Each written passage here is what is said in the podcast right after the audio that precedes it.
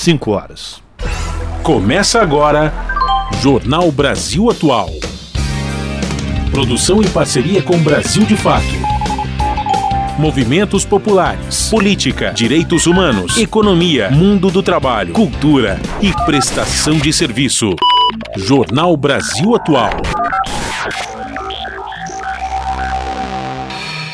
Olá, muito boa tarde. Hoje é quarta-feira, dia 6 de dezembro. Eu sou Rafael Garcia. Hoje com Larissa Borer, de novo apresentando mais uma edição do Jornal Brasil Atual.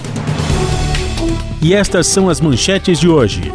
Cúpula social do Mercosul é encerrada com debate sobre região. Entre os pontos apresentados, foi reforçado que o bloco é mais do que um acordo comercial e deve ter um projeto de integração dos povos. Em Minas Gerais, famílias atingidas pela mineração na cidade de Pompéu denunciam falta de água e descaso da Vale. Já em Alagoas, manifestantes pedem responsabilização da Braskem pela destruição de bairros em Maceió. Afundamento do solo já levou à retirada de mais de 60 mil pessoas de suas casas.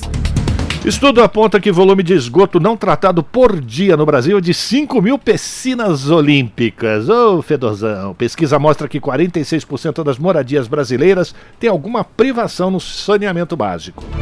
ONU alerta que a última década foi a mais quente já registrada. A aceleração da mudança climática é impulsionada por ações humanas, aponta novo relatório da Organização Meteorológica Mundial. Relatório final da CPI das ONGs deverá ser votado na próxima semana. O documento pede o indiciamento do presidente do ICMBio. Mais de 10 milhões de brasileiros saíram da linha de pobreza no país em 2022. Das cinco regiões, o Centro-Oeste foi a que registrou a maior redução, impactada pela melhora do mercado de trabalho. Preços da cesta básica em 2023 diminuem em todas as capitais pesquisadas pelo DIEESE, o Departamento Intersindical de Estatística e Estudos Socioeconômicos. A proporção entre o salário mínimo oficial e o necessário também caiu em relação ao ano passado.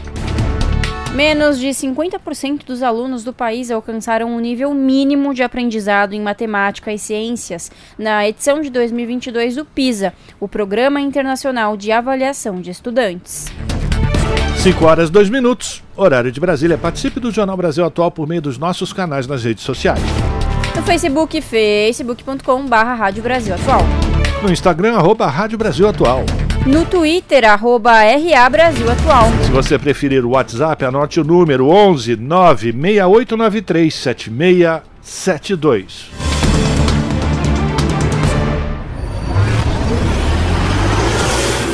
Jornal Brasil Atual, uma parceria com Brasil de Fato. Na Rádio Brasil Atual, tempo e temperatura. A tarde desta quarta-feira, aqui na capital paulista, é de tempo parcialmente nublado e abafado. Os termômetros marcam 28 graus neste momento. Se mantém a previsão de chuva com intensidade fraca para hoje em áreas isoladas, no finalzinho da tarde e durante o período da noite. Na madrugada, a chuva cessa e a temperatura fica na casa dos 22 graus. Na região do ABC Paulista, Santo André, São Bernardo do Campo e São Caetano do Sul, a tarde desta quarta-feira é de tempo pouco nublado e abafado, agora 27 graus.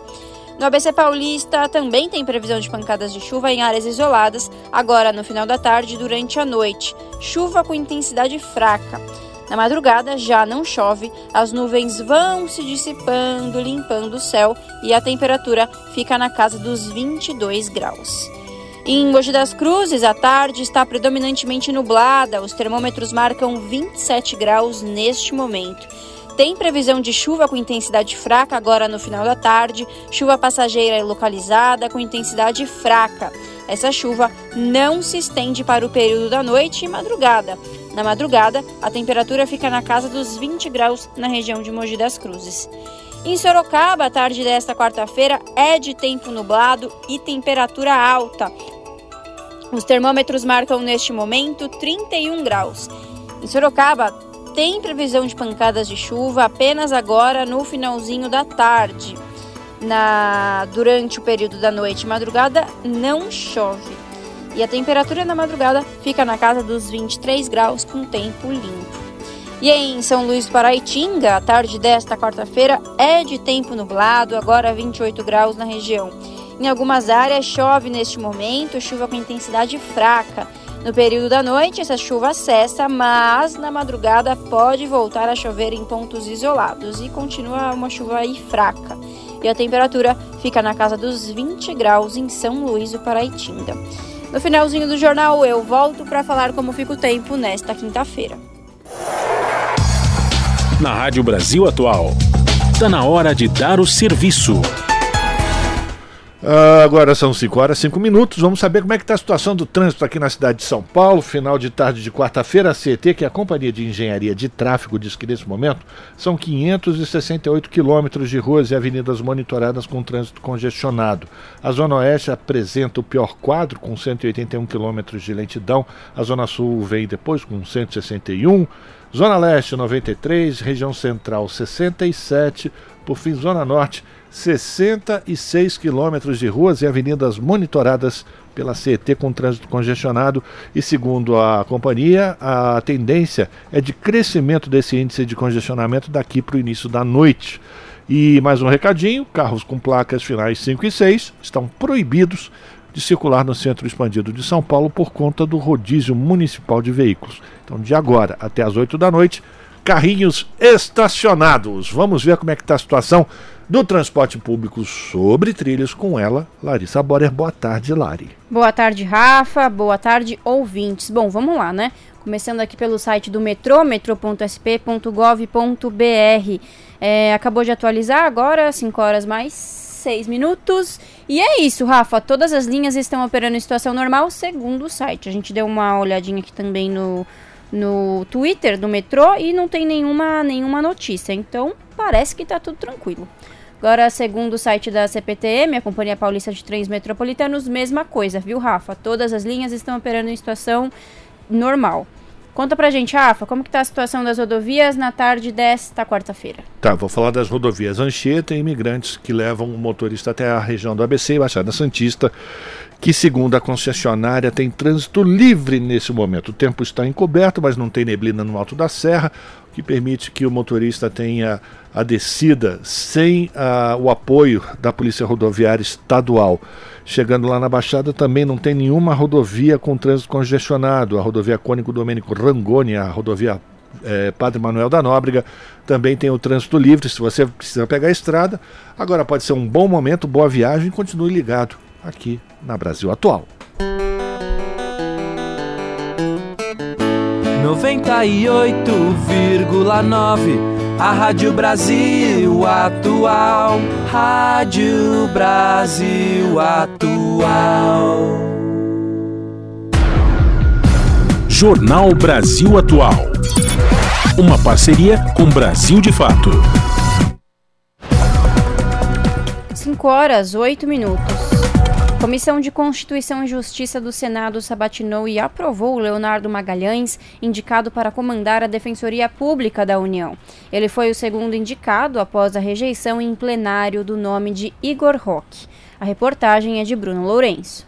Durante a sabatina na Comissão de Constituição e Justiça, Leonardo Magalhães ouviu pedidos para a interiorização da Defensoria Pública e uma atuação para todos, sem viés ideológico. O Everton, do PDT do Maranhão, lembrou a aprovação pelo Senado de projeto de lei dele que prevê recursos para expandir a Defensoria Pública para todas as unidades jurisdicionais, em número proporcional à efetiva demanda e à população. Esse projeto foi votado aqui no, no, no, Senado, ele destina 15% do Fundo de Defesa dos Direitos Difusos para a criação de novas defensorias e estruturação delas. Leonardo Magalhães concordou que a Defensoria Pública precisa investir na interiorização dos serviços, bem como em mediação e conciliação. Reconhecer a importância de expandir os nossos serviços, a expansão do nosso trabalho para áreas prioritárias, como a concessão de benefícios previdenciários, a concessão de, de, de benefícios sociais, a redução de demanda de, de questões relacionadas à saúde, à educação. Isso já está é, dentro é, do plano de ação, do plano de interiorização que deve ser divulgado pela Defensoria Pública nos próximos dias. A Defensoria Pública da União tem como algumas atribuições a prestação de orientação jurídica e defesa a pessoas sem condições de contratar um advogado, a promoção dos direitos humanos e cidadania e a apresentação de ação civil pública em defesa de consumidores e grupos sociais marginalizados. Da Rádio Senado, Bruno Lourenço.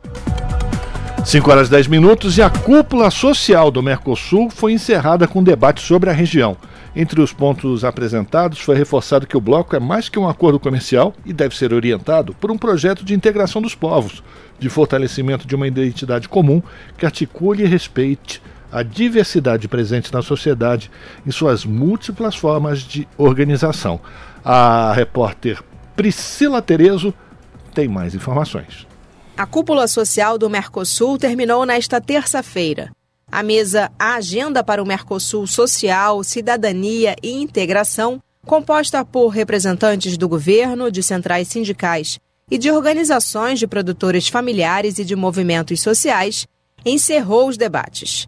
Antes, foi feito um breve relato dos destaques dos grupos de trabalho desta segunda para contribuir nas discussões de encerramento. Foram levantadas as temáticas de combate à fome e à pobreza, de direitos dos trabalhadores, desafios das mudanças climáticas e a necessidade de o bloco constituir instrumentos e mecanismos de defesa para os defensores de direitos humanos. Na mesa que encerrou a cúpula social do Mercosul, a embaixadora Maria Luísa Ribeiro Lopes da Silva, da Agência Brasileira de Cooperação do Ministério de Relações Exteriores, destacou os esforços do Brasil quando esteve à frente da presidência pro tempore para avançar as agendas e firmou o compromisso para implementar as ações definidas na cúpula dentro do âmbito da agência. Esse ar fresco que vem da sociedade civil é muito importante. As ideias têm de sair da sociedade civil porque, no final de contas, é ela que nós servimos. Então, essa parceria governo-sociedade civil é muito bem-vinda. Ela tem um enorme potencial e eu deixo aqui o compromisso de nossa parte do que chegar ao grupo do qual nós participamos, como os responsáveis do governo brasileiro. Nós faremos tudo para ajudar a implementar todas aquelas ações na cooperação técnica que estiverem dentro do nosso âmbito de atuação. Quintino Severo, representando a coordenadora das centrais sindicais do Cone Sul na cúpula, destacou a necessidade da livre circulação de pessoas, assim como acontece com as mercadorias entre os países do bloco. Nós estamos cansados e cansadas de ver as mercadorias poder circular não só no Mercosul, mas no mundo afora, mas as pessoas sempre sofrem a barreira e sofrem, com certeza, a discriminação na hora de passar de um país para outro. Nós entendemos que é fundamental garantir esse processo de definitivamente de uma livre circulação de pessoas aqui na nossa região. As demais representantes das entidades da sociedade civil e de movimentos sociais falaram da importância desse espaço da cúpula com a participação social, defendendo a agricultura familiar, os direitos das populações e seus territórios, o financiamento para os movimentos sociais e a democracia participativa.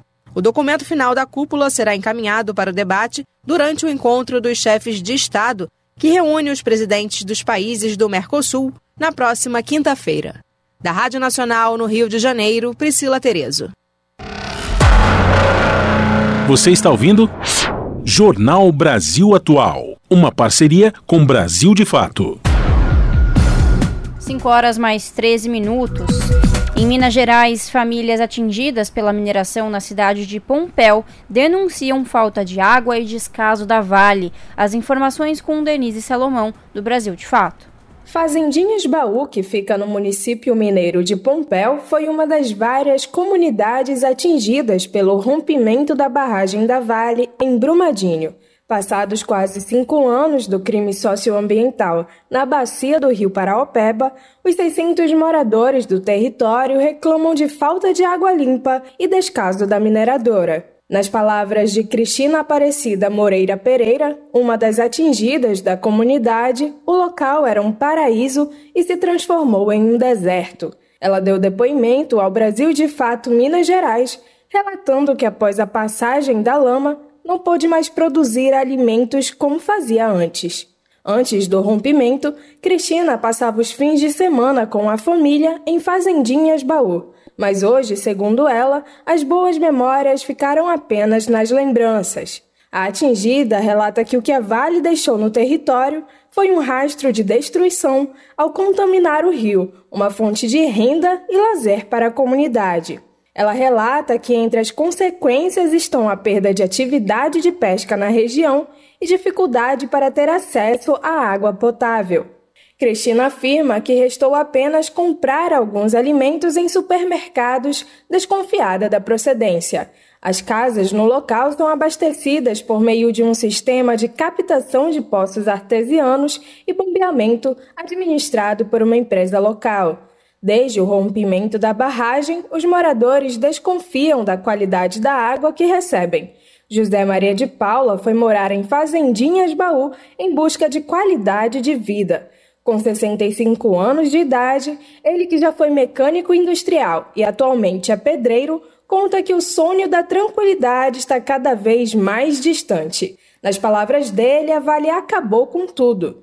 O atingido afirma que precisa mendigar pedindo água aos amigos Recentemente, José relata que recebeu a visita de um trabalhador da mineradora e foi informado que a água era segura para consumo, mas continuou desconfiado.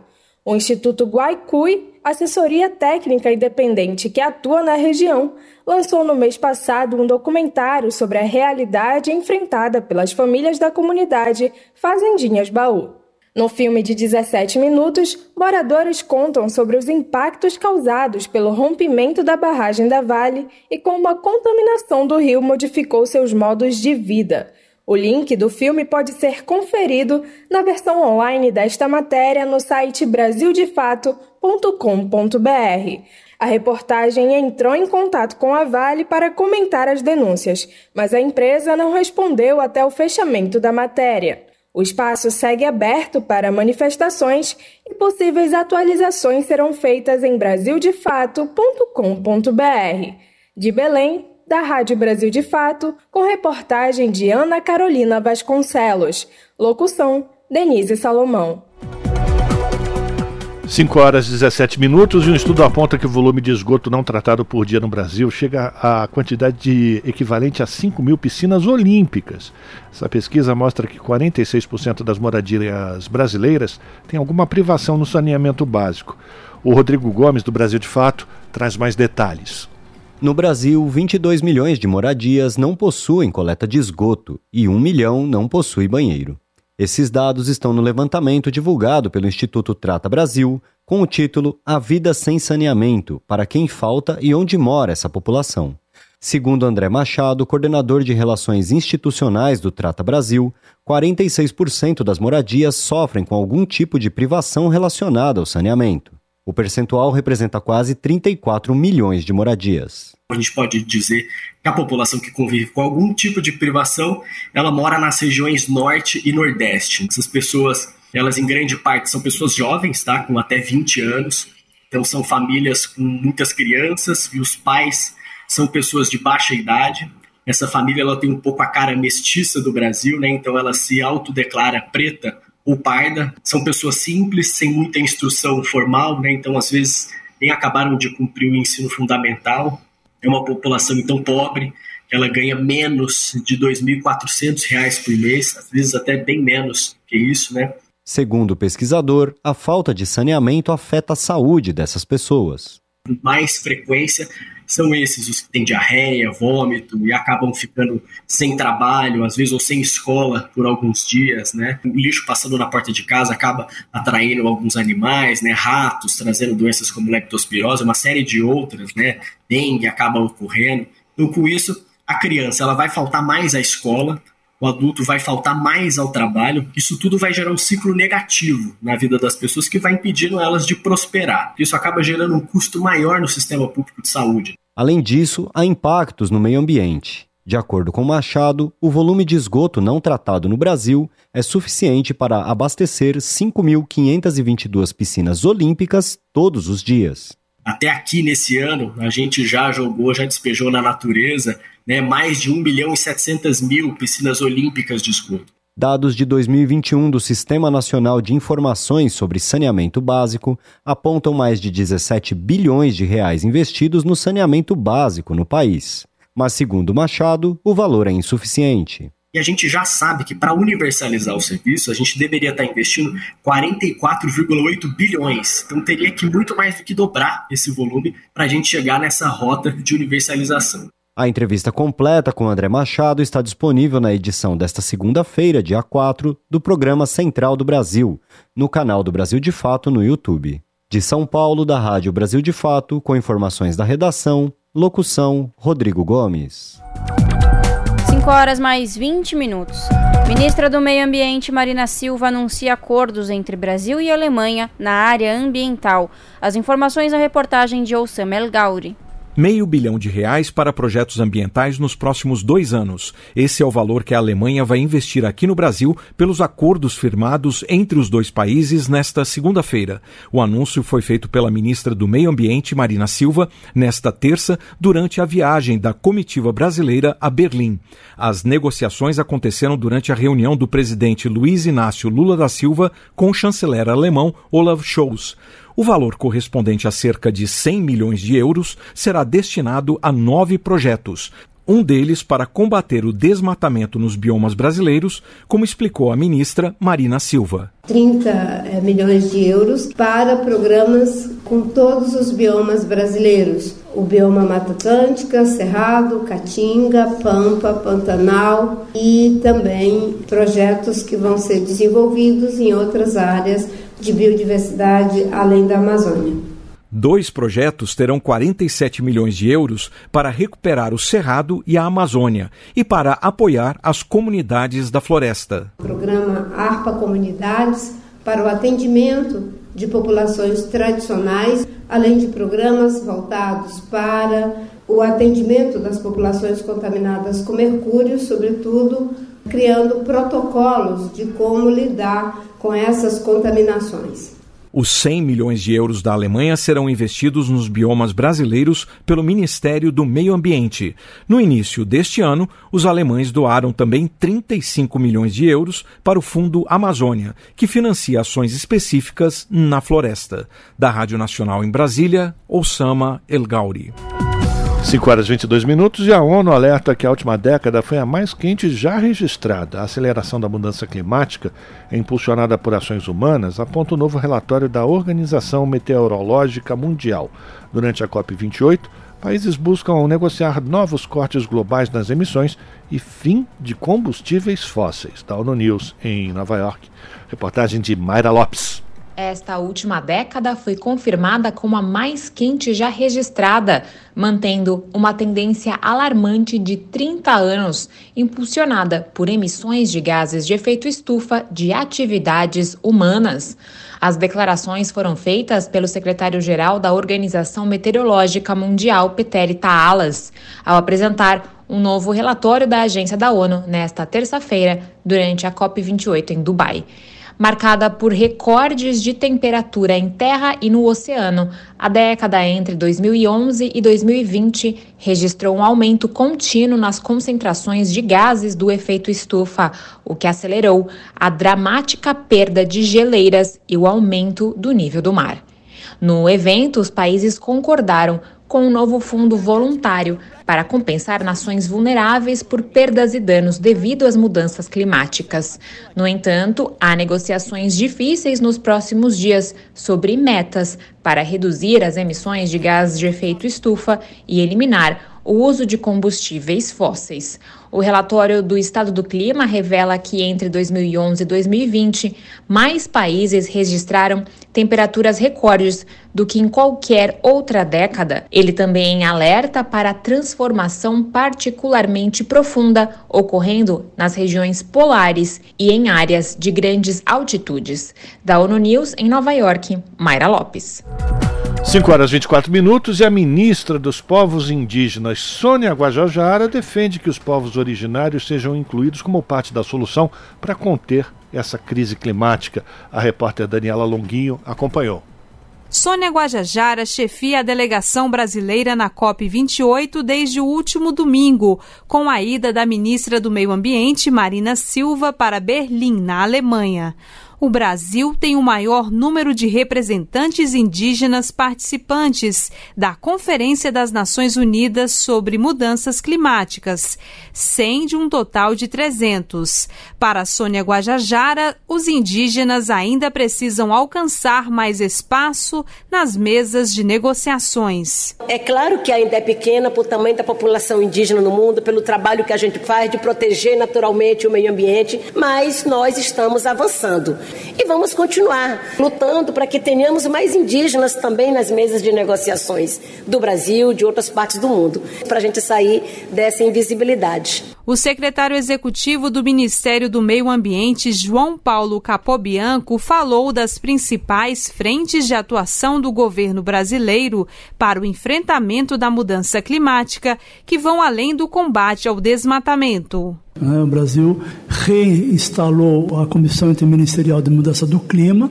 Nós estamos, nesse momento, elaborando os planos setoriais em todas as áreas. Trouxemos da COP uma proposta de um fundo internacional para a manutenção e recuperação de florestas tropicais no planeta. Temos uma ação muito forte envolvendo a recuperação de áreas degradadas. No fim da tarde, pelo horário de Brasília, Sônia Guajajara postou em uma rede social que os territórios indígenas são os que mais garantem o equilíbrio climático e que para debater o clima e a proteção ambiental é preciso respeitar os modos de vida dos povos originários. No texto, ela afirma ainda que tem trabalhado junto aos parlamentares para que o Congresso Nacional mantenha os vetos presidenciais ao projeto de lei do marco temporal, mobilização que segue na COP28. Da Rádio Nacional em Brasília, Daniela Longuinho.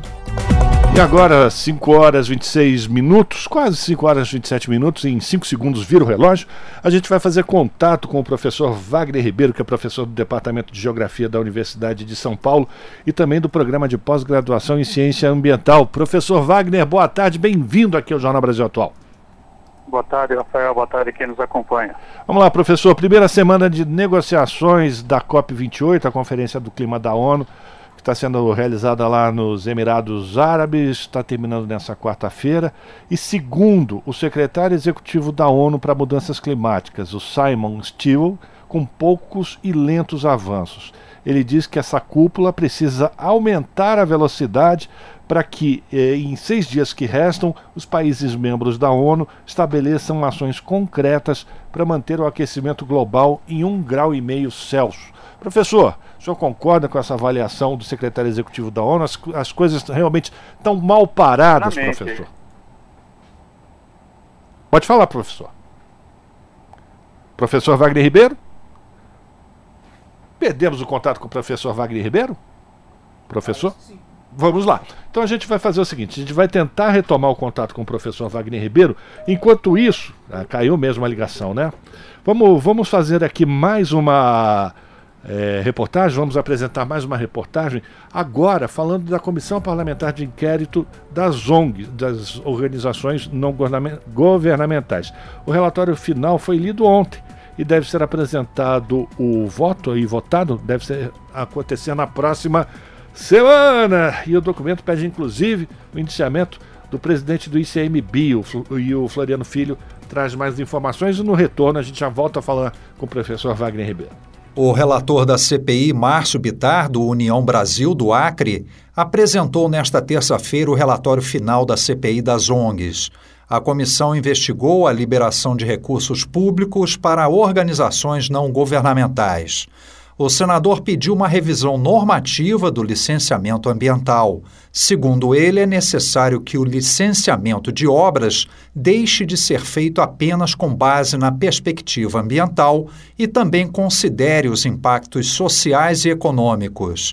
Márcio Bitar acusou instituições públicas e o judiciário de atrapalharem o desenvolvimento da Amazônia. Não se pode mais admitir que a atuação abusiva do Ministério Público e, da, e de ONGs no bloqueio do desenvolvimento das regiões amazônicas. Decisões monocráticas concedidas liminarmente por milhares de juízes pelo país paralisam indefinidamente obras públicas relevantes ao desenvolvimento nacional, regional e local, sem qualquer consideração sobre seus impactos econômicos e sociais. O documento pede o indiciamento do presidente do Instituto Chico Mendes de Conservação da Biodiversidade, o ICMBio.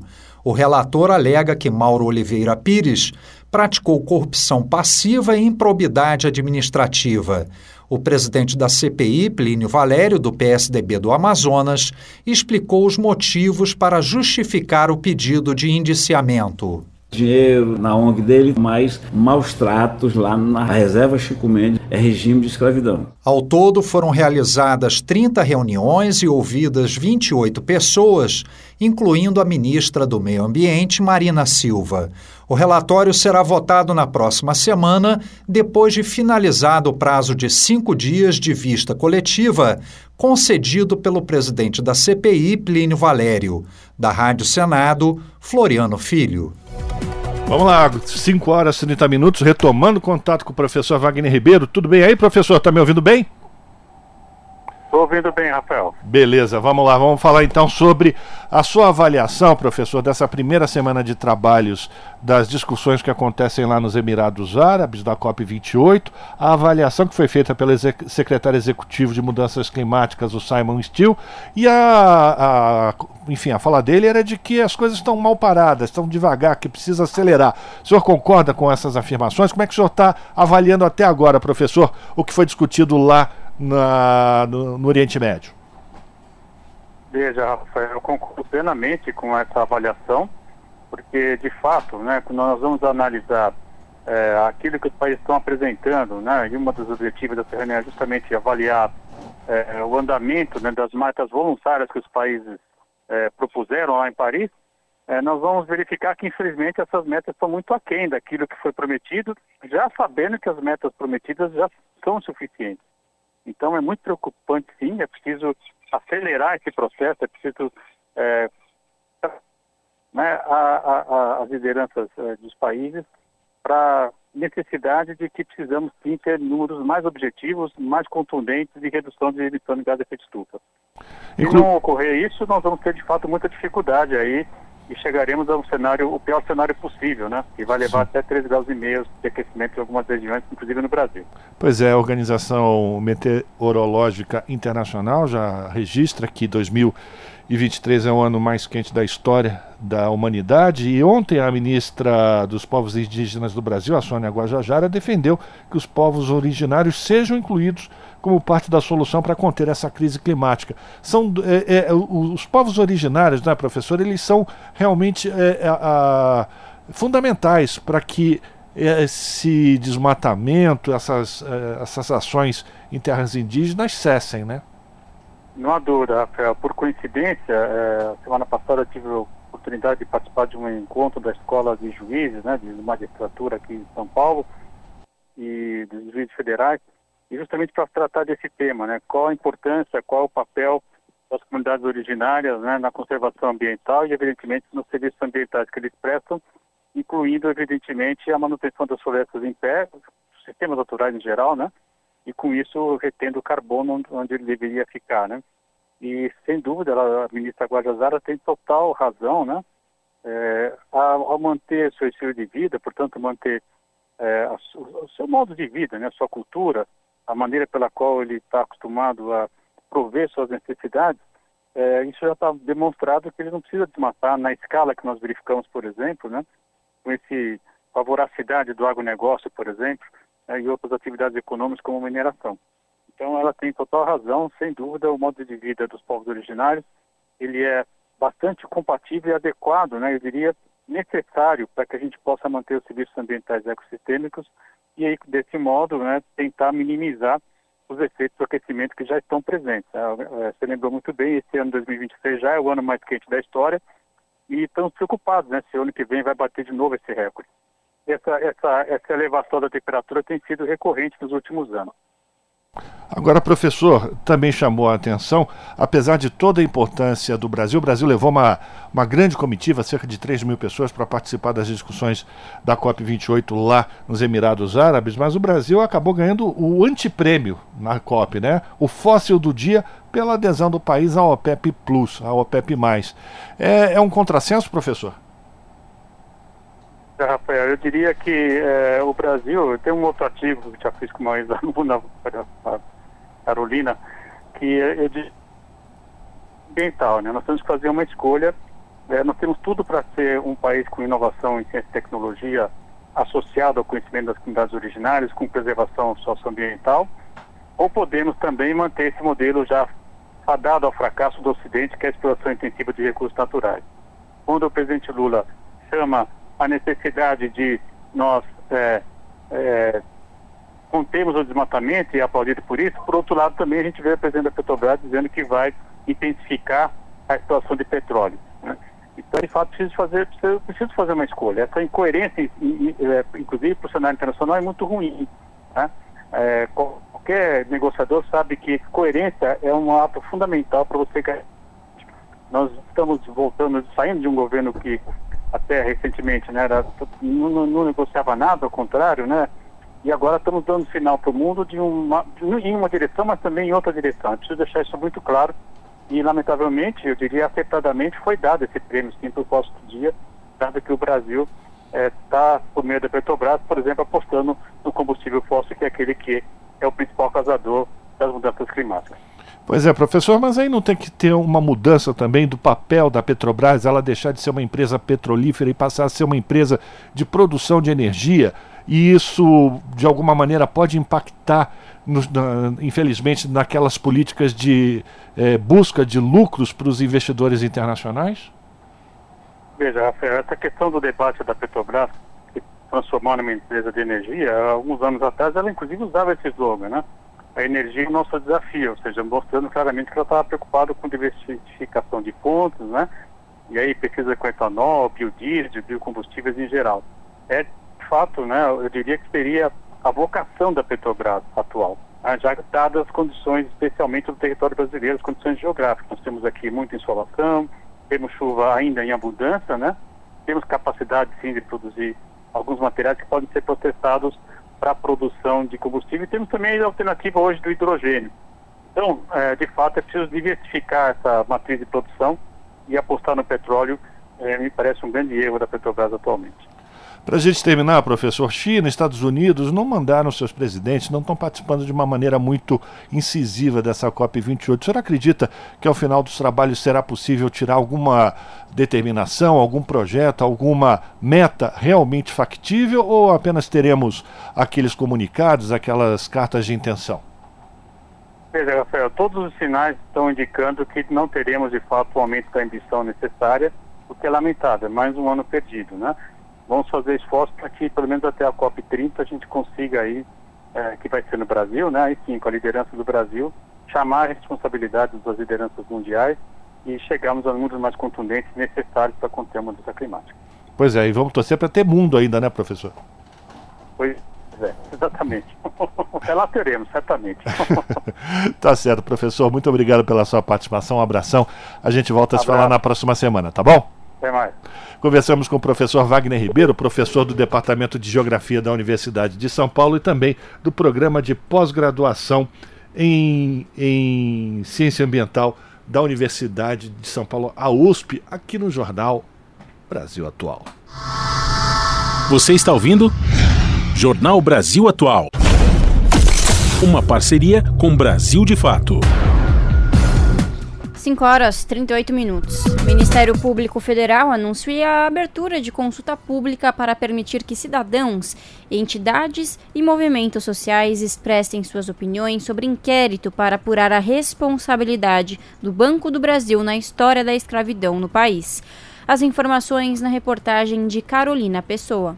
O objetivo é coletar propostas de reparação que poderiam ser adotadas pela instituição financeira. As sugestões podem ser enviadas nos próximos 60 dias pelo e-mail prrj-prdc.mpf.mp.br ou diretamente pelo protocolo do MPF. A iniciativa faz parte de um inquérito iniciado pelo MPF a partir de pesquisas de um grupo de professores universitários sobre o papel do Banco Estatal no tráfico de pessoas escravizadas durante o século XIX. O procurador Júlio Araújo destaca algumas das demandas da população já coletadas em audiência pública. Há propostas variadas, né? As pessoas trazem muitas questões, a questão quilombola é muito importante, a questão da desigualdade racial é, na empresa e na sociedade, né? A questão das políticas de crédito, então, há vários pontos que são abordados, são colocados, mas que precisam ser aprofundados. Né? O que a gente pretende é que a reparação ela tem que ser constitutiva das instituições. Em novembro, o Banco do Brasil emitiu um comunicado público pedindo desculpas ao povo negro por seu papel no passado. No comunicado, também foi anunciada uma série de ações afirmativas de reparação. Apesar disso, o MPF considera que essas medidas não são suficientes como explica o procurador Júlio Araújo. Nós consideramos o pedido de desculpa super importante. O banco tem tido uma postura muito relevante, mas é necessário pensar programa de reparação. Né? O banco até tem disposição em dialogar, é, mas a gente precisa aprofundar. Apesar de ter uma presidente negra, Tarciana Medeiros, o MPF observa que a maioria das lideranças do banco ainda é composta por pessoas brancas. Nesse sentido, ressaltam a importância de o Banco do Brasil implementar processos internos para lidar com essa disparidade. O MPF também solicitou respostas do Banco do Brasil para questões ainda não esclarecidas no inquérito e agendou uma reunião com a direção executiva do banco, marcada para o próximo dia 11, em Brasília. O Banco do Brasil, por meio de nota, confirmou sua participação na reunião e destacou que tem debatido com entidades públicas e privadas, movimentos negros e implementado medidas concretas para a igualdade racial, de gênero e diversidade. Da Rádio Nacional no Rio de Janeiro, Carolina Pessoa. 5 horas e 41 minutos e a Comissão de Segurança Pública do Senado discutiu os efeitos de uma eventual rejeição dos vetos da Presidência da República à lei de crimes contra o Estado Democrático. Representantes das Polícias Civil e Militar e também da Secretaria, eh, Secretaria, vamos de novo, Secretaria Nacional de Segurança Pública participaram do debate e o César Mendes chega agora com mais informações. A Lei de Crimes contra o Estado Democrático foi aprovada em 2021 com vetos do então presidente da República, Jair Bolsonaro, em substituição à Lei de Segurança Nacional, elaborada na época do regime militar. Foram vetados os artigos que estabeleciam um aumento da pena para militares que cometem crimes contra o Estado Democrático de Direito e o capítulo que incluiu no Código Penal o crime de atentado ao direito de manifestação.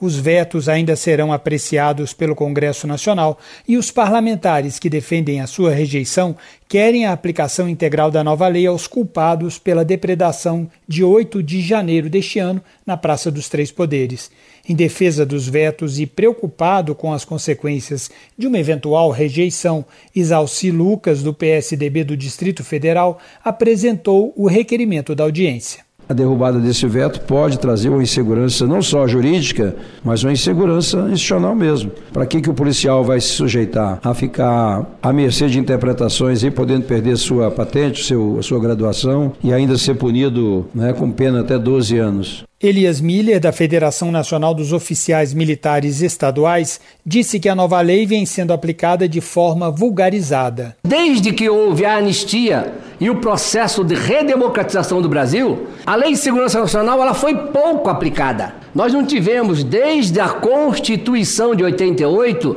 até os dias atuais, nós não tivemos 100 inquéritos na Lei de Segurança Nacional. Aí veio a Lei de Defesa do Estado Democrático de Direito nós temos milhares de inquéritos, milhares de processos. Alguma coisa está errada e nós temos que analisar isso. O presidente da Associação dos Praças, Policiais e Bombeiros Militares de Minas Gerais, Éder Martins de Oliveira, destacou que as ações da PM são realizadas a partir de ordens dos governadores ou do Poder Judiciário. Segundo ele, a Lei de Defesa do Estado Democrático discrimina esses policiais com um tratamento diferenciado em relação às demais forças de segurança do país.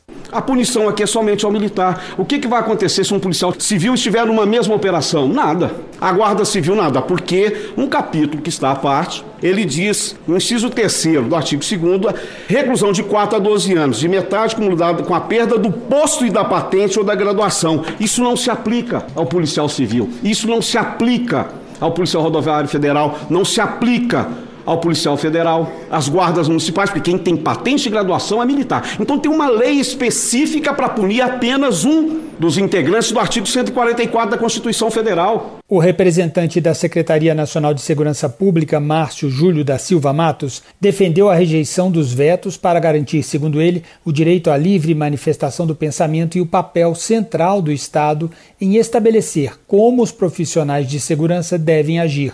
Da Rádio Senado, César Mendes.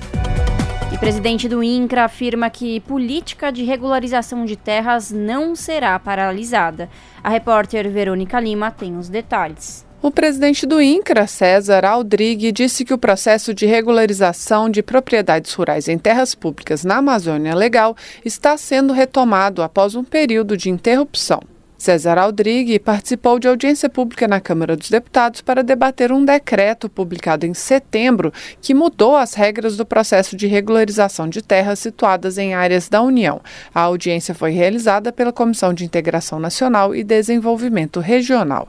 Segundo o presidente do INCRA, houve uma parada temporária nos processos para adequar o sistema de gestão fundiária do INCRA, chamado CIGEF, às regras do decreto. O sistema é usado pelas pessoas que solicitam solicitam a regularização das suas propriedades. Nós não paralisamos a política de regularização fundiária. Nós já emitimos em 2023 1.359 títulos em glebas públicas, aproximadamente 5 mil títulos definitivos em projetos de assentamento e aproximadamente 40 mil contratos de concessão de uso. Então, nós temos aproximadamente 45 mil documentos já emitidos, o que demonstra que a posição do governo, do MDA e do INCRA é de continuidade e celeridade do processo de regularização com segurança jurídica. O presidente do INCRA, César Aldrigue, disse que atualmente existem 23.700 processos de regularização no CIGEF, em diferentes estágios de análise. Desses, 655 estão mais adiantados e cerca de 200 estão prontos para serem deferidos. O deputado Bom Gás, do PT Gaúcho, afirmou que o decreto apenas corrige distorções do processo de regularização fundiária. Uma das distorções era deixar de checar a situação ambiental do imóvel em regularização. O decreto determinou que imóveis com embargos ambientais não podem receber titulação. O deputado Bongás criticou ainda quem defende a regularização de áreas em florestas públicas. Da Rádio Câmara de Brasília, com informações de Janari Júnior, Verônica Lima. Jornal Brasil Atual. Uma parceria com Brasil de Fato. 5 horas e 47 minutos. Não existe vínculo trabalhista entre motoristas e empresas de aplicativo de transporte. Essa é a decisão da primeira turma do Supremo Tribunal Federal. Os ministros da Suprema Corte analisaram uma ação da plataforma Cabify que encerrou as atividades no Brasil em 2021. O repórter Osama El Gauri conta os detalhes. A empresa reclamava de uma decisão da Justiça do Trabalho a favor da relação empregatícia com o motorista da plataforma. Mas, em julho deste ano, o ministro Alexandre de Moraes, numa decisão individual, ou seja, monocrática, suspendeu a ação trabalhista. Para ele, a decisão da Justiça do Trabalho não estaria de acordo com o histórico de decisões do STF contra o vínculo empregatício. Isso porque a relação de emprego leva em conta outros aspectos além da prestação de serviços. A proteção constitucional ao trabalho não impõe que toda e qualquer prestação remunerada de serviços configure relação de emprego. Aquele que faz parte da é, Cabif, da Uber, iFood, ele tem a liberdade, por exemplo, de aceitar as corridas que quer. Ele tem a, liberdade de fazer o seu horário. E a partir do momento em que se exigisse isso, horário, é, é, a disciplina e hierarquia em relação ao empregador, é, ele passaria a ficar impossibilitado de realizar outras é, funções. Por isso, nesta terça-feira, além de Moraes, os ministros Luiz Fux, Cristiano Zanin e a ministra Carmen Lúcia entenderam que não existe vínculo trabalhista entre motoristas e empresas de aplicativo de transporte. Apesar de não reconhecer o vínculo de emprego, Carmen Lúcia demonstrou preocupação com o futuro dos trabalhadores e a falta de regulamentação de direitos e pediu ao ministro Alexandre de Moraes para que outro caso semelhante, também pautado para a primeira turma, seja levado ao plenário do Supremo. Isso para pacificar o entendimento da Justiça do Trabalho junto ao Supremo Tribunal Federal. Da Rádio Nacional em Brasília, Osama El Gauri. E agora, no Jornal da Rádio Brasil Atual, vamos conversar com Vitor Nuzzi, que é repórter do portal da Rede Brasil Atual. Oi, Vitor, bem-vindo, tudo bem? Oi, Larissa, tudo bem? E você?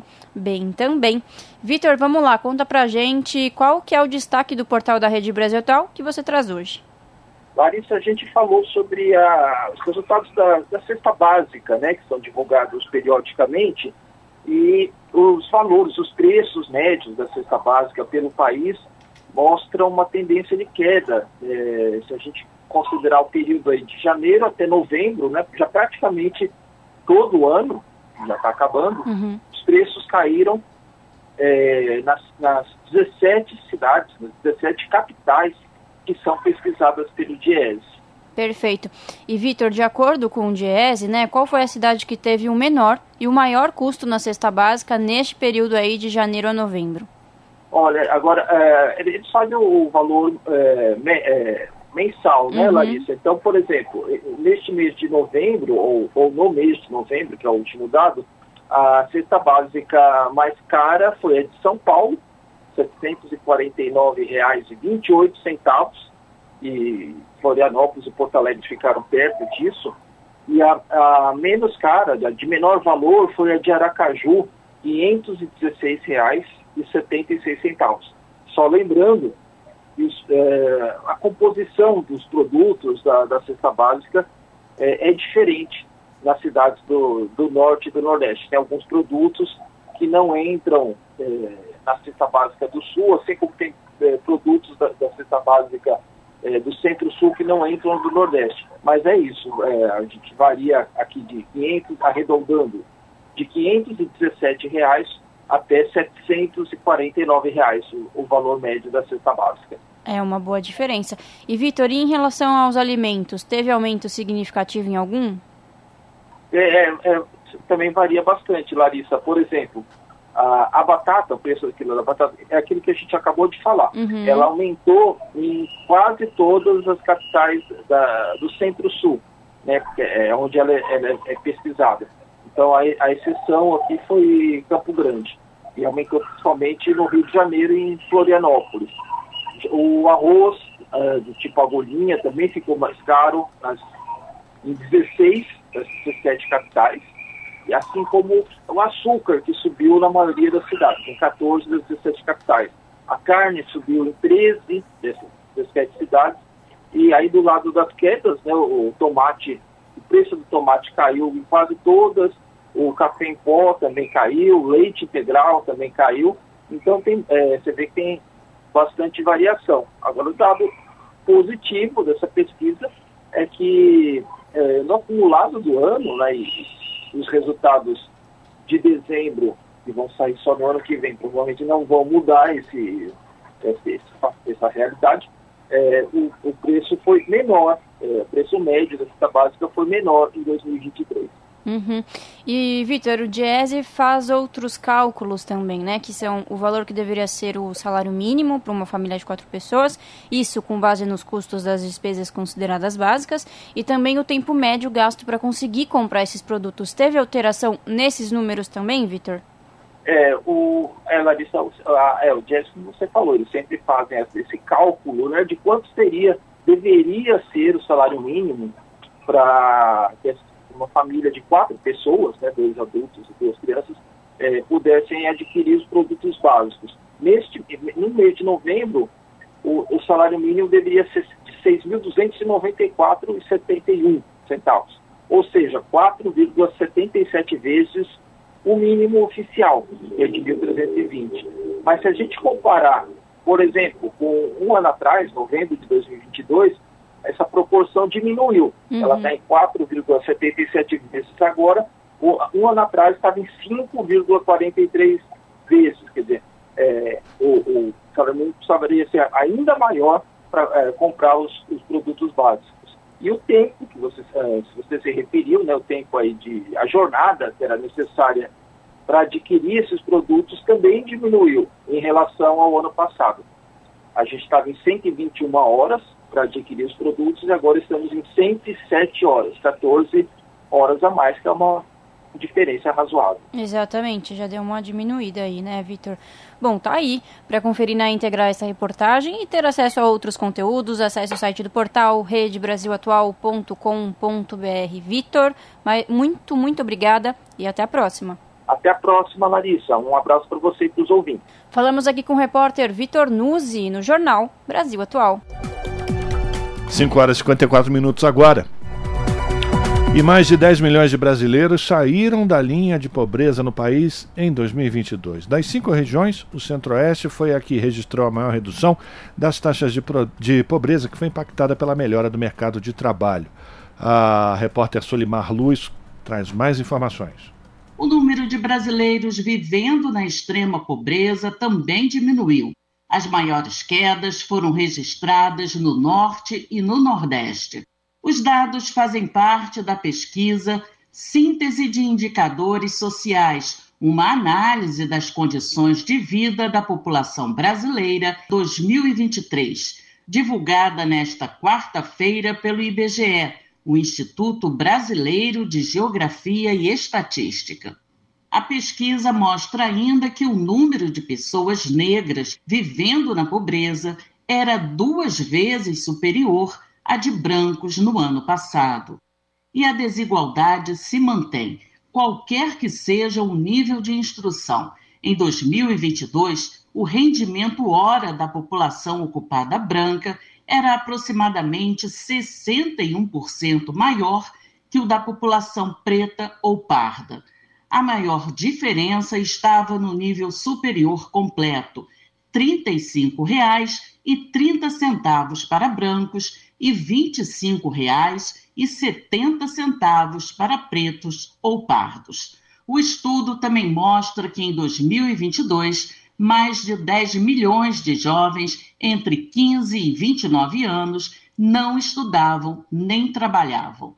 Segundo Denise Freire, analista do IBGE, os dados apontam ainda para um número maior de jovens negros fora da escola e do mercado de trabalho, e de mulheres entre 18 e 24 anos. A taxa das mulheres é o dobro dos homens, né? e essa falta de experiência né, mercado de trabalho, a dificuldade e as responsabilidades que elas normalmente possuem com os trabalhos domésticos, né, com cuidado de parentes, acaba meio depois dificultando né, quando elas atingem né, um pouco mais. Até a faixa de 25 a 29 anos, também se inserir no mercado de trabalho ou mesmo continuar estudando. Entre os que não estudavam nem estavam ocupados, 43% eram mulheres pretas ou pardas e 24% eram homens pretos ou pardos, enquanto 20% eram mulheres brancas e 11% eram homens brancos. Da Rádio Nacional no Rio de Janeiro, Solimar Luz. E o Ministério estuda acabar com cursos de licenciatura 100% à distância. As informações na reportagem de Gabriel Brum. O Ministério da Educação não quer mais cursos de licenciatura 100% à distância. Essa é uma das ações estudadas pela pasta para melhorar a educação e a formação de professores no país, segundo o ministro Camilo Santana. Ele falou sobre isso nesta terça-feira, na cerimônia de divulgação dos dados do Brasil no PISA 2022, o Programa Internacional de Avaliação de Estudantes. Santana lembrou que a autorização de novos cursos de licenciatura está parada por 90 dias enquanto o Ministério reavalia os cursos. Primeiro, a ideia do Ministério é não permitir mais cursos 100% EAD. Então, nós vamos definir, vai ser 50%, vai ser 30%, então vai ser definido. E, repito, o Enad vai avaliar também a questão dos estágios e é, melhor, e também avaliar anualmente os cursos de licenciatura no Brasil. O ministro disse que no último Enad, todos os cursos de licenciatura do país ficaram com notas abaixo de 5, numa escala de 0 a 10 Ainda segundo ele, o problema da licenciatura de formação inicial acontece em todas as universidades, privadas e públicas. Da Rádio Nacional em Brasília, Gabriel Brum.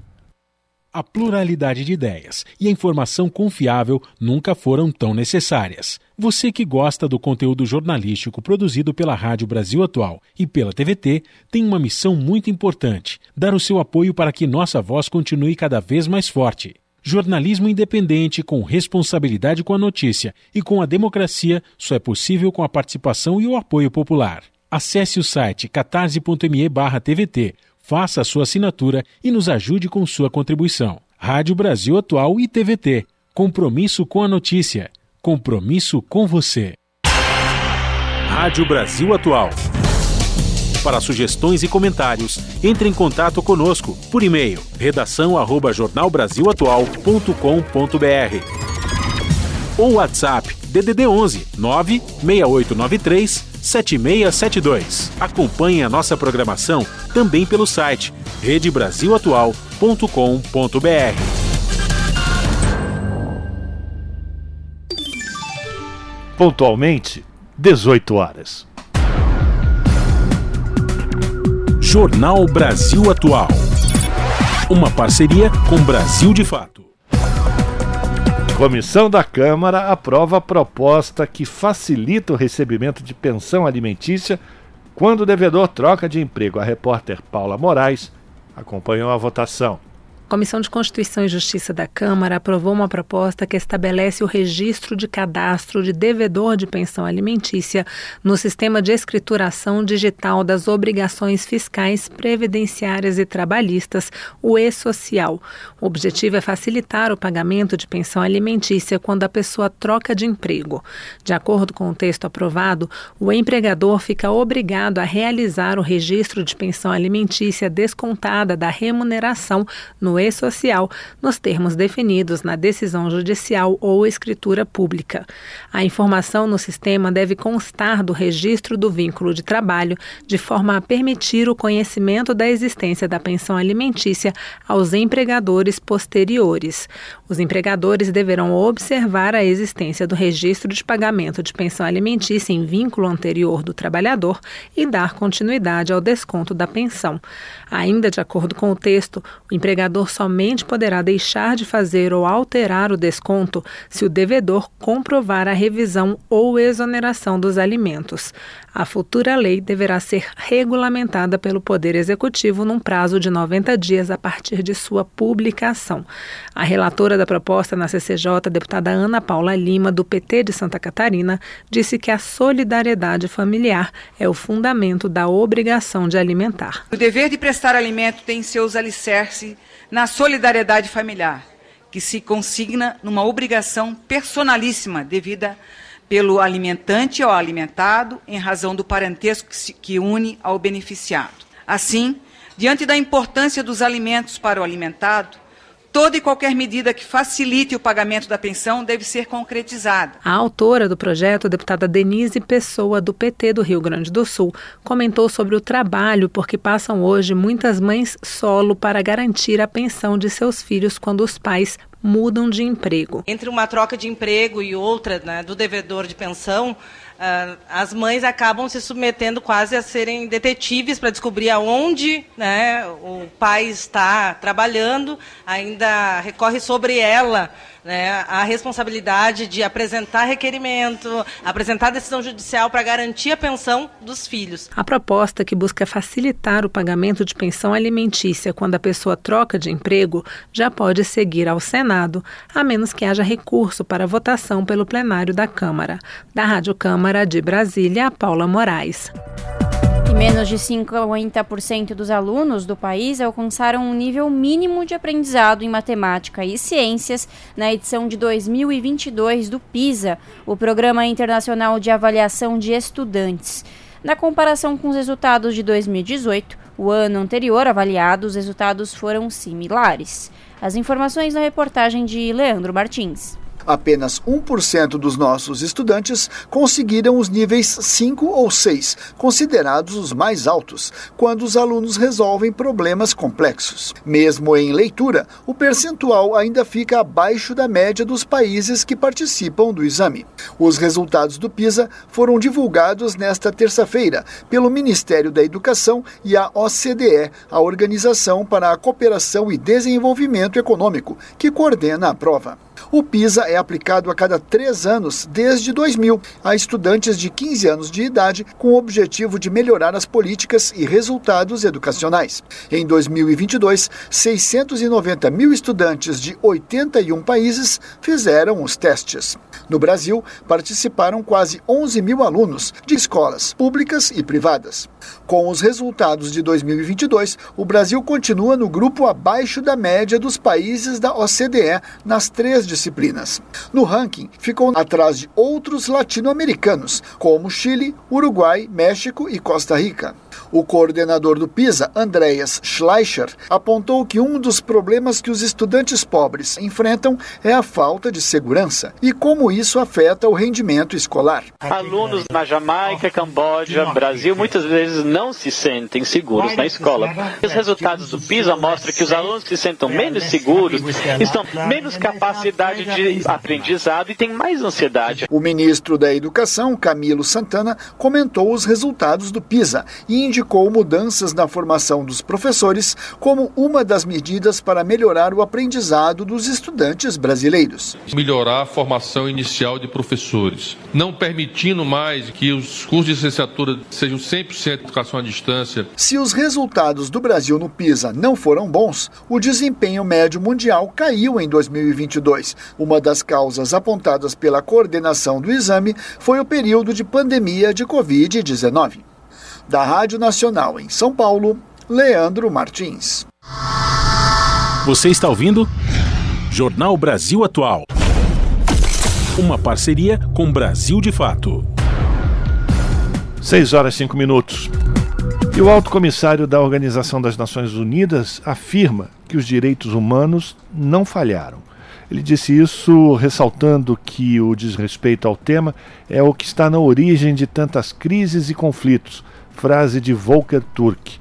Ele também condenou o incitamento a crimes de atrocidade no conflito Israel-Palestina e disse que alegações de violência sexual por grupos armados palestinos precisam ser rigorosamente investigadas. De Nova York, da ONU News, Felipe de Carvalho. A violação ou marginalização dos direitos humanos estão na origem de muitos conflitos. Esse foi o alerta feito pelo alto comissário de direitos humanos da ONU, Volker Turk, em conversa com jornalistas em Genebra nesta quarta-feira. Failure to respect human rights results in instability, suffering, more inequalities and economic crisis. Ele afirmou que o desrespeito pelos direitos humanos resulta em instabilidade, em mais desigualdades e em crise econômica. Ao citar diversas interações ao redor do mundo em seu primeiro ano no cargo, Turk disse que muitas pessoas o perguntaram se os direitos humanos falharam, levando-se em conta os conflitos generalizados, os golpes de Estado, as alterações climáticas e outras crises. Para o chefe da pasta, os direitos humanos não falharam.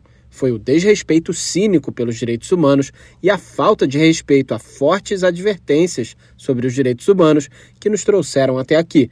Ao se referir ao aumento e à intensificação de conflitos violentos em todo o mundo, ele ressaltou a crise Israel-Palestina, marcada por ataques a civis, captura de reféns, bombardeios, cerco, destruição e privação das necessidades humanas mais essenciais. Turk afirmou que os palestinos em Gaza vivem um horror total e cada vez mais profundo. As operações militares, incluindo os bombardeios das forças israelenses, continuam no norte, centro e sul de Gaza, afetando pessoas que já foram deslocadas várias vezes, forçadas a fugir em busca de segurança.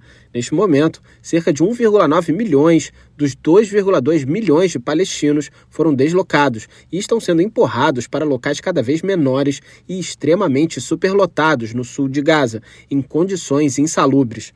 O chefe de direitos humanos lamentou que, mais uma vez, a ajuda humanitária está praticamente interrompida, em meio a receios de doenças generalizadas e fome. Segundo ele, nessas condições, existe risco aumentado de crimes de atrocidade.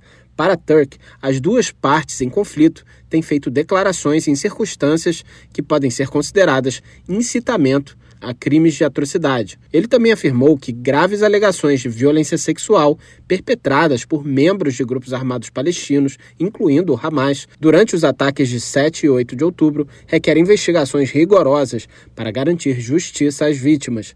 O alto comissário da ONU pediu que a comunidade internacional insista com uma só voz num cessar-fogo imediato por razões humanitárias e de direitos humanos. Para ele, a violência e a vingança só podem resultar em mais ódio e radicalização. Da ONU News em Nova York, Felipe de Carvalho. 18 horas mais 9 minutos.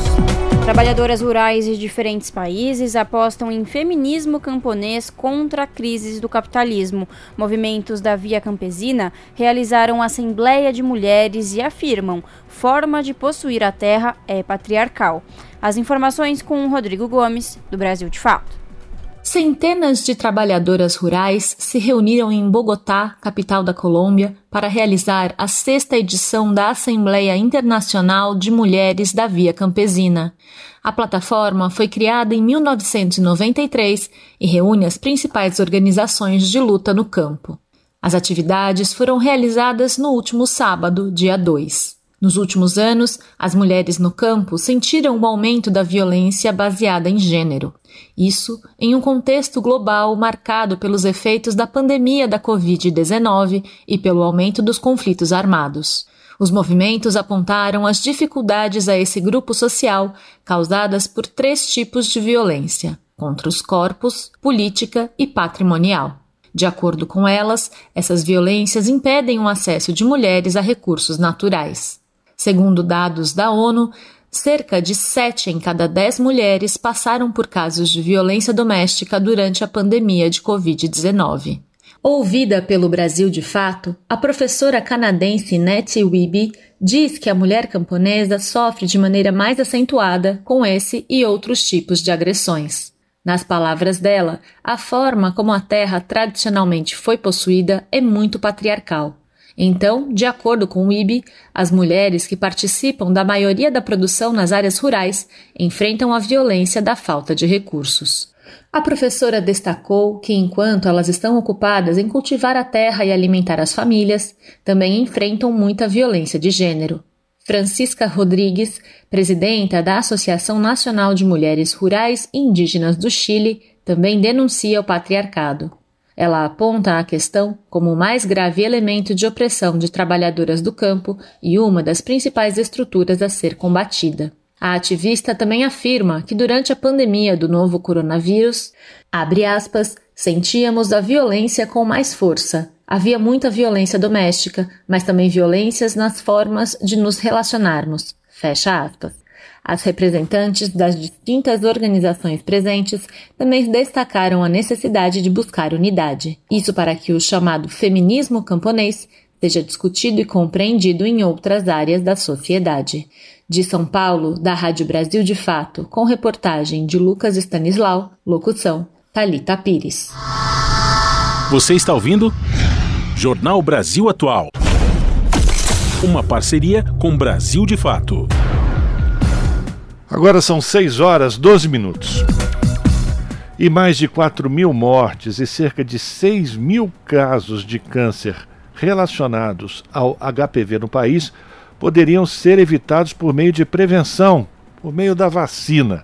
É o que aponta um estudo da Fundação do Câncer e a repórter Fabiana Sampaio, da Rádio Agência Nacional, traz os detalhes. Foram analisados cinco tipos de câncer: orofaringe, ânus e canal anal, vagina, vulva e pênis, sem contar os 17 mil casos estimados anualmente de câncer do colo do útero, tipo mais frequente associado ao vírus. Segundo o levantamento, a maioria dos pacientes já chega às unidades de saúde em estágios avançados da doença. O diretor executivo da Fundação do Câncer, Luiz Augusto Maltoni, afirma que além de evitar a perda de vidas, a prevenção poderia impactar positivamente nos gastos do Sistema Único de Saúde, com diagnóstico, tratamento e internações. São cânceres como o do colo de útero que poderiam ser evitados é, com medidas adequadas é, e que a gente poderia então estar tá diminuindo a incidência de casos novos.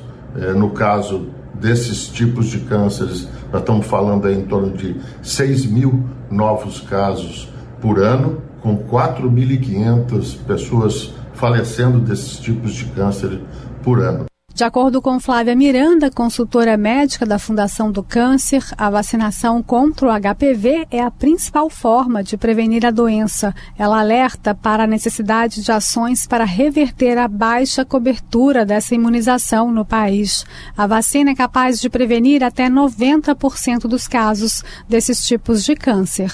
A prevenção do vírus é obtida com a vacinação, está disponível no SUS para meninas e meninos de 9 anos e pessoas imunossuprimidas até os 45 anos. Mas, infelizmente, a gente no Brasil, apesar dela estar disponível no SUS, tem uma cobertura ainda considerada baixa, então a gente tem que fazer todas as ações possíveis é, para realmente aumentar a cobertura da vacinação. Isso depende muito da educação, da informação, da comunicação, não só com a população, mas como também com os próprios profissionais de saúde. O estudo também mostra que há um atraso importante entre o diagnóstico e o início do tratamento. A maioria deles é feita com mais de 60 dias, o que fere a Lei Federal de 2012, que garante ao cidadão já em posse do diagnóstico iniciar a terapia dentro desse prazo. A infecção pelo HPV ocorre por meio do contato da pele com a mucosa infectada e, segundo o estudo, pode se dar mesmo na ausência de sinais ou sintomas. A estimativa de que 8 em cada 10 pessoas serão infectadas por HPV em algum momento da vida. A maioria das infecções são resolvidas naturalmente pelo sistema imunológico, mas a presença de certos tipos do HPV é um importante fator de risco para desenvolvimento do câncer. Da Rádio Nacional no Rio de Janeiro, Fabiana Sampaio. E a Organização Mundial da Saúde incentiva aumento de impostos sobre álcool e bebidas açucaradas. Dados revelam impacto positivo dos impostos na saúde pública, com resultados em queda de mortes e apoio popular. Representante da agência da ONU destaca que aumento do preço incentiva hábitos mais saudáveis e pode ajudar a prevenir acidentes de trânsito causados pelo álcool. Da ONU News em Nova York, a reportagem é de Mayra Lopes. A Organização Mundial da Saúde divulgou novos dados que mostram uma baixa taxa global de impostos aplicados a produtos não saudáveis, como álcool e bebidas açucaradas. Os resultados destacam que a maioria dos países não está utilizando impostos para incentivar comportamentos mais saudáveis. Para ajudar a apoiar os países, a OMS está lançando também um manual técnico sobre política e administração de impostos sobre o álcool. Globalmente, 2,6 milhões de pessoas morrem por consumo de álcool a cada ano e mais de 8 milhões devido a uma dieta não saudável. A implementação de impostos sobre álcool e bebida açucaradas deve reduzir essas mortes. Metade dos países que taxam bebidas açucaradas também tributam a água, o que não é recomendado pela OMS. Embora 108 países estejam taxando algum tipo de bebida açucarada, em média, o imposto sobre consumo, designado para um produto específico do consumidor, representa apenas 6,6% do preço. Pelo menos 148 países aplicaram impostos sobre bebidas alcoólicas em nível nacional. No entanto, o vinho está isento de taxas de consumo em pelo menos 22 países, a maioria na região europeia. Da ONU News, em Nova York, Mayra Lopes. Jornal Brasil Atual. E agora, no Momento Cultural, aqui na Rádio Brasil Atual, nós vamos conversar com o artista manauara André Huck, grafiteiro e muralista. O André traz em suas criações a essência dos povos originários e até o dia 7 de dezembro, ou seja, amanhã, ele estará com um projeto muito legal e é sobre isso que ele veio falar um pouquinho aqui com a gente. Hulk, boa tarde, bem-vindo e muito obrigada por topar falar com a gente. Olá, boa tarde, muito obrigado também por estar né, disponibilizando esse espaço aí para a gente falar desse projeto incrível que está sendo realizado aqui na Zona Leste de São Paulo, né, aqui no Itaim Paulista. Eu dessa vez eu trouxe né, para a cidade de São Paulo é, um trabalho que se chama Lipoporuá, é, Ancestralidade, é, Guerreira da Ancestralidade.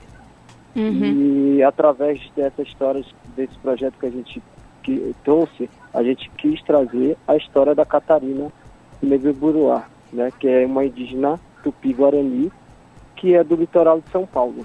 Então, é, essa representatividade é um momento muito mágico assim está sendo para a gente, para também demonstrar e mostrar que aqui em São Paulo também é território indígena. Então a gente está na periferia né, de São Paulo, é, resgatando culturalmente né, essas histórias que estão sendo apagadas. E através da arte a gente consegue né, fazer esse resgate cultural. Que legal. E Hulk, é isso, né? Um mural a céu aberto que pode ser acompanhado por todos que, que lá passarem até amanhã, né? Agora, Hulk, me diz uma coisa, como que foi a escolha dessa homenagem e por que que no final vocês resolveram escolher a líder indígena Catarina Nimbopiruá? Então, a Catarina foi, foi eu conheci ela em, no Museu das Culturas Indígenas, né? Onde que eu pintei a fachada lá do museu.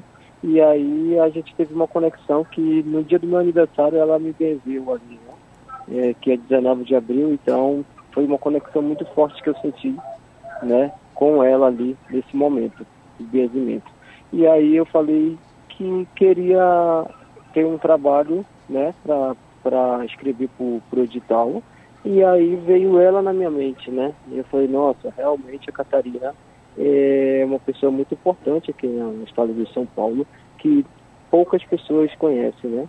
Então, acho que com certeza esse trabalho seria muito importante eu estar trazendo a Catarina. Né? Então, a gente fez a vivência na aldeia dela, a gente foi lá em Itapirema, que é a aldeia dela, que fica em Peruíbe. Né? A Catarina é uma mulher muito guerreira, ela contou muitas histórias para a gente, né? compartilhou sobre a sua história, né? sobre a sua luta do seu povo, né? a luta que ela foi uma das primeiras mulheres indígenas do litoral a lutar né, por demarcação do seu território e conseguiu. Né? Então eu falei, nossa, olha só quanto mulher guerreira que é essa, então é importante a gente trazer ela para um prédio, né? Aqui na Zona Leste de São Paulo. Que legal, Hulk. E é isso, a gente não tem noção da dificuldade que é fazer uma, uma pintura assim, um, um grafite em, em, grande escala, né, Hulk? Vocês estão pintando desde o dia 30, é isso? É, hoje já já está fazendo sete dias.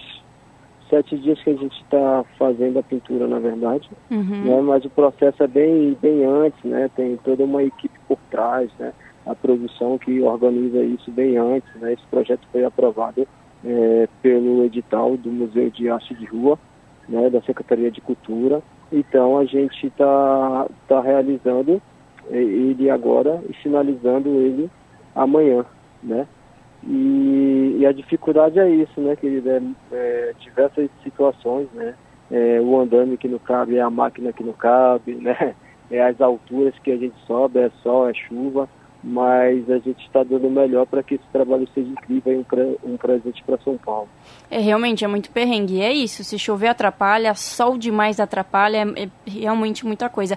Agora, Hulk, todos os seus trabalhos em penas, fachadas de prédios, muros e murais têm essa pegada, né, de enaltecer a cultura indígena.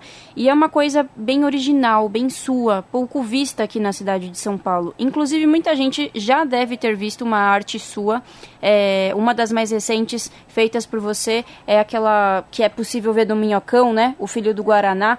Hulk, o que significa para você trazer essa, essa essência indígena para São Paulo, né? Essa selva de pedra por meio da arte? É, eu venho trazendo esse trabalho já desde o começo, né? Desde 2009 que eu trabalho com grafite, com arte, né? E aí eu venho compartilhando essa vivência, né, que eu tenho sobre o estado do Amazonas. Sou de Manaus, então a gente tem muita vivência com a fauna e a flora né? A gente tem muita vivência com os povos originários e eu venho trazendo, levantando essa bandeira no meu trabalho. Né? E eu vejo a importância de a gente estar fazendo esse trabalho aqui em São Paulo, é exatamente isso, né? Para a gente falar que aqui é um território ancestral, aqui é um território indígena. Né? Então eu vejo a importância e esse trabalho está sendo espalhado, até mesmo na periferia. Né? Então o Filho do Guaraná também foi um trabalho que a gente fez, né? De uma escala bem grande, que foi no prédio, é, ali no Minhocão, que também repercutiu bastante, né? E esse ano a gente vem trazendo a Catarina. E espero que ano que vem a gente venha com mais e mais. Que legal. Então vamos lá, Hulk. Para quem quiser ver de perto essa a fachada do prédio do CDHU sendo pintada, sendo finalizada até amanhã, é só chegar, né? Que vai ver a Catarina.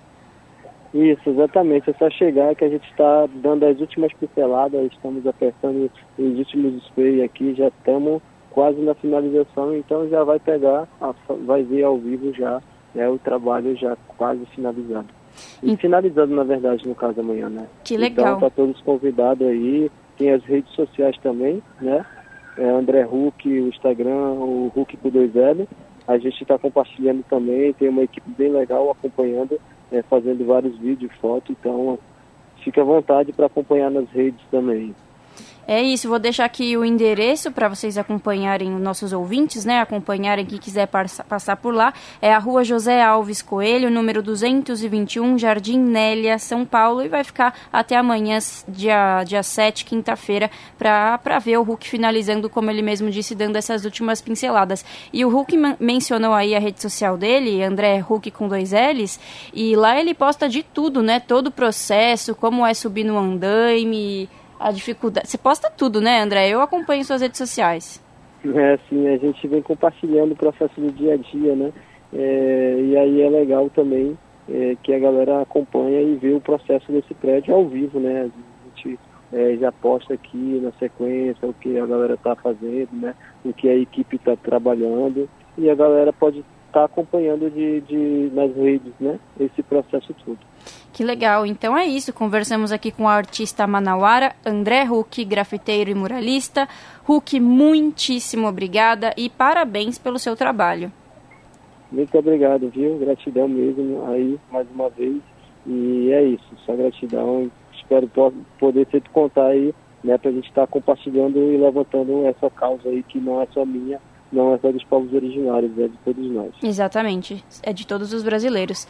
E é isso, não esqueça de acompanhar a gente. Sexta-feira tem a nossa agenda cultural com várias opções de passeios para você curtir aqui na cidade de São Paulo no seu final de semana. Jornal Brasil Atual. Uma parceria com Brasil de Fato. Agora são 6 horas 26 minutos.